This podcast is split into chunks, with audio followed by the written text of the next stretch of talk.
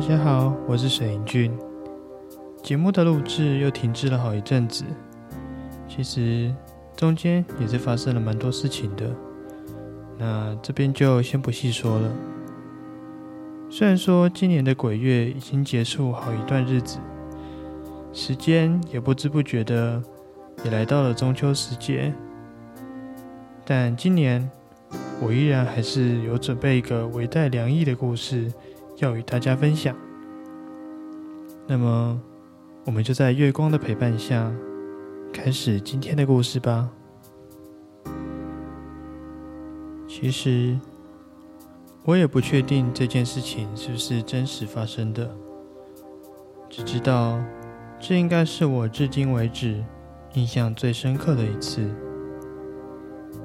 大约是在一年前的时候，那时外公身体状况不佳，长时间的在家中卧床，但我又是在外县市工作，因此经常会需要在假日的时候回家陪伴家人。以及帮忙一些杂事，而事情就是发生在假日结束后，我赶回去租屋处的时候。那天早上，我像平时一样，用手机与家人确认家中状况安好以后，我就出门了。而直到下班之后，也没有什么特别的事情发生。但是。入夜之后，我洗漱上了床，却无法顺利入睡，一直处于半梦半醒的混乱状态。不过，因为平常就经常有失眠的情况，所以一开始也不怎么在意。直到我突然意识到自己的身体已经不能动弹，这时我才明白事情不妙了。这边要先提一下我住处的格局。我住的地方是公司所提供的员工宿舍，房内空间并不大，透过床头柜就可以看到房门口的情况。而此时被困在床上的我，从眼角的余光中看到，放在床头那盏平时睡前都还习惯关掉的台灯，现在居然是亮着的。而同时，在玄关处，似乎有什么东西正穿过紧锁着的大门进入房间，慢慢的经过我的视线后，向我的床角移动。那是一个高大、看似穿着斗篷的黑色人影。看他的动作，似乎是用走的，但踏出的步伐。却像没有接触到地面一样寂静无声。突然间，我感觉到床垫一沉，像是有人在脚边坐下来的那种重量，压着我的床缘。我虽然知道自己应该是在做梦，但这感觉却又十分的真实，而且我与他的那种距离，似乎隔着空气。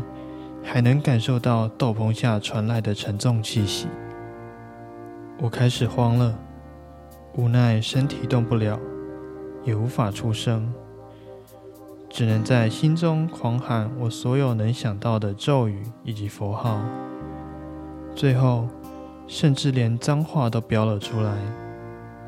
但他也就只是默默的低着头坐着，完全没有任何动静。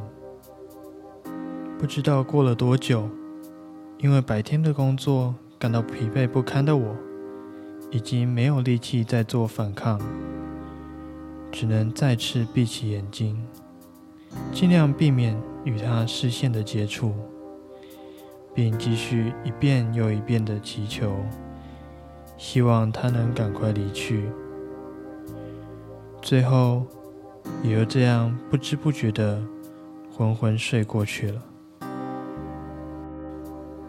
直到隔天早上起床后，我完全不知道夜晚是如何度过的。此时的大门依然是上锁的，周围的一切看起来也都跟平常一样。房间中也还是只有我一个人，但不知为何的，心中却感觉异常的不安，似乎是某种预感在提醒着，有不好的事情要发生了。而果不其然的，在我准备要出门时，就接到家里传来外公过世的噩耗。当下我感觉到十分的难过，而且不真实，但也不禁回想前一个晚上所发生的事情。那个人影会不会其实就是死神，要来告诉我这个消息？又或是外公最后一次的来探望我了呢？好了，故事结束了。虽然这次在剧情的部分，感觉上就只是一个普通的鬼压床事件，但在事情发生后的隔天早上，就立刻收到亲人离世的讯息。不免还是会让人有所联想，再加上对于亲人的不舍，应该更会加深这层连结，甚至就跟故事中所提到的，希望这一切就只是在离别前最后一次的道别吧。虽然这次只是为大家带来了一则短短的鬼故事，但是我也是只能说。人生多的是我们不熟悉的事，有时佳节团圆，或是生死离别，我们也无从做主。大家就赶紧把握还能相聚的当下，好好的创造回忆吧。那今天的节目就到这边，大家拜拜，我们下次见喽。